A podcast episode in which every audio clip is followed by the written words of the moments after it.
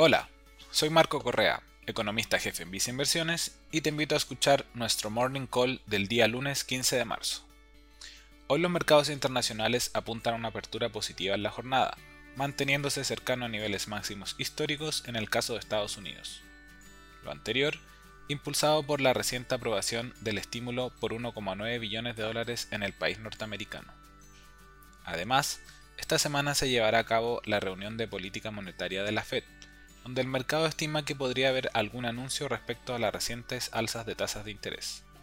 Por su parte, el dólar internacional opera estable, a la espera de posibles medidas que puedan alterar su dirección.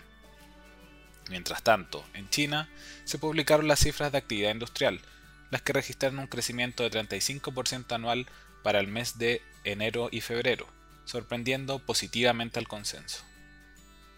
Esto ha dado un nuevo impulso al precio del cobre, el que opera en torno a los 4,15 dólares por libra.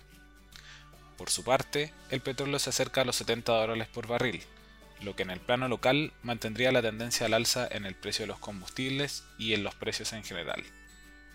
En Inversiones estimamos que las economías mostrarán una recuperación durante este año, pero con velocidades dispares. Dado lo anterior, te recomendamos mantener un portafolio diversificado que te permita sobrellevar de mejor manera la incertidumbre asociada a este escenario, esto combinando diferentes activos de renta variable y de renta fija. Así, en particular para la renta fija internacional, recomendamos exposición a través de nuestro fondo mutuo destacado Vice Renta Global.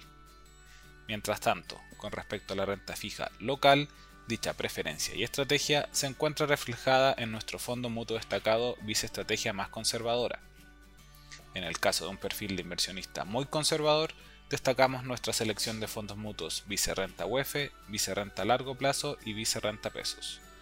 Finalmente, si quieres saber más sobre nuestras recomendaciones, te invitamos a visitar nuestra página web viceinversiones.cl o contactando directamente a tu ejecutivo de inversión.